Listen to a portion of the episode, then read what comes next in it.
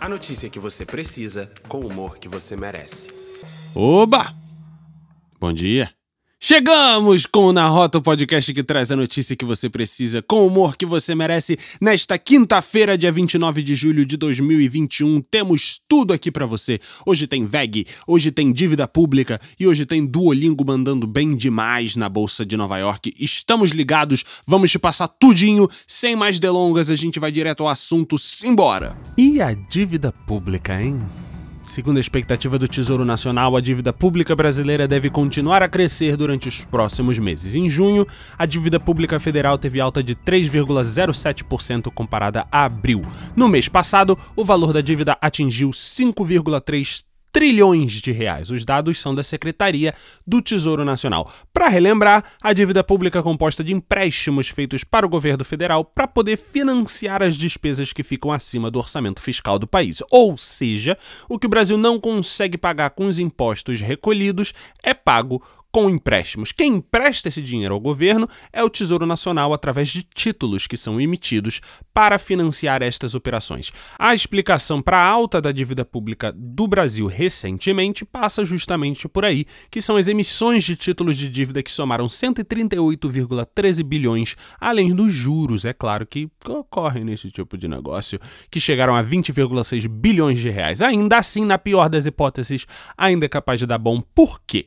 Porque mesmo que a dívida termine o ano na casa dos 5,8 trilhões de reais, o Tesouro havia previsto 5,9 trilhões até o fim do ano. Então, ao que parece, a gente vai fechar o ano de 2021 devendo menos do que o governo antecipava. Além disso, há de se levar em consideração que a dívida cresceu bastante nos últimos meses em função dos gastos do governo com o combate ao coronavírus, à Covid-19. E por enquanto tá tudo tranquilo e tudo favorável, porque o prazo médio dos títulos emitidos em junho, por exemplo, é de 4,6 anos. Então tá suave, tem tempo para pagar, vai ser da próxima administração, seja ela quem for. Então tá tudo tranquilo, relax, mas a dívida tá aumentando.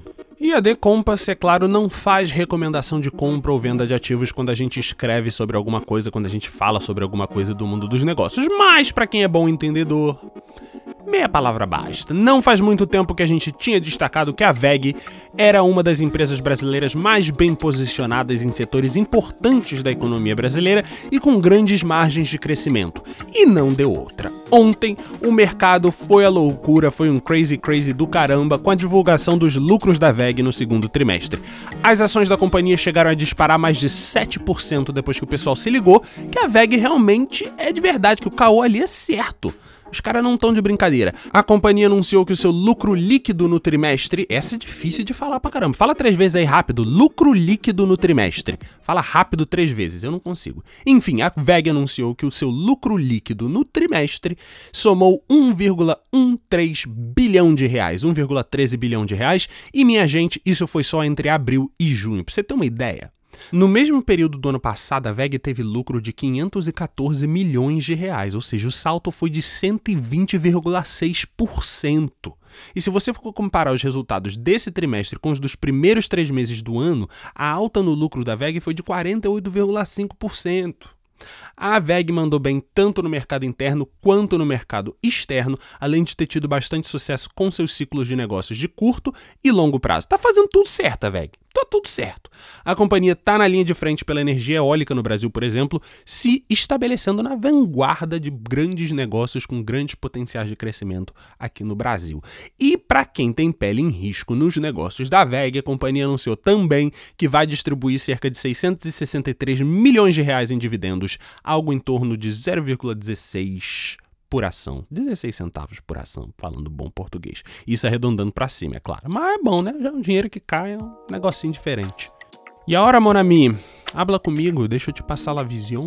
Ontem quem roubou a cena mesmo foi o Duolingo, a plataforma de ensino de idiomas mundialmente conhecida. A companhia estreou na Nasdaq com a moral lá em cima. E lá em cima mesmo, deixa eu te falar.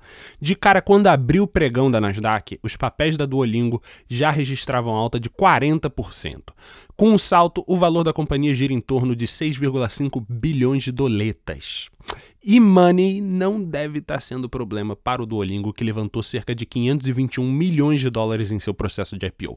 As ações da companhia estavam precificadas em 102 dólares por ação, mas quem procurou esse valor ontem não encontrou niente, nada, nothing, porque na abertura do pregão as ações do Duolingo estavam negociadas por 141,4 dólares. É difícil, difícil.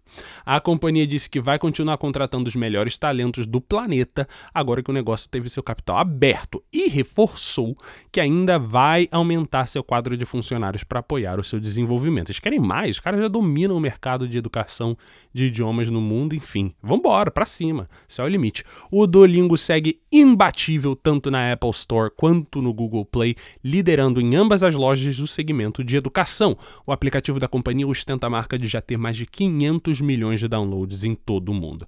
As receitas do Duolingo vêm numa crescente bastante impressionante, diga-se de passagem, desde 2019 para cá, o que prova que o modelo de sucesso da empresa de Pittsburgh, nos Estados Unidos, fundada em 2011, continua funcionando e atraindo novos negócios e usuários para a plataforma. Is it good enough for you, my friend? Let me know, shoot me a text. Eu vou me embora daqui porque Money é good nós no have, eu tenho que ganhar o meu. Amanhã estaremos de volta com mais um episódio do Na Rota, o podcast que traz a notícia que você precisa com o humor que você merece, aquela linguagem descontraída, aquela resenha que a gente entende. Me diz se a gente tá fazendo um bom trabalho, manda mensagem lá no Instagram, a gente lê tudo. Manda mensagem também através da newsletter, como você preferir, mas é para vocês. Então a gente quer saber se a gente tá mandando bem ou não. Como a gente pode melhorar? Deixa a gente saber, amanhã a gente te deixa saber de outras coisas, porque o Na Rota tá de volta com mais notícias, mais informação, sempre para você. Compartilhe o nosso podcast, esquece não, hein?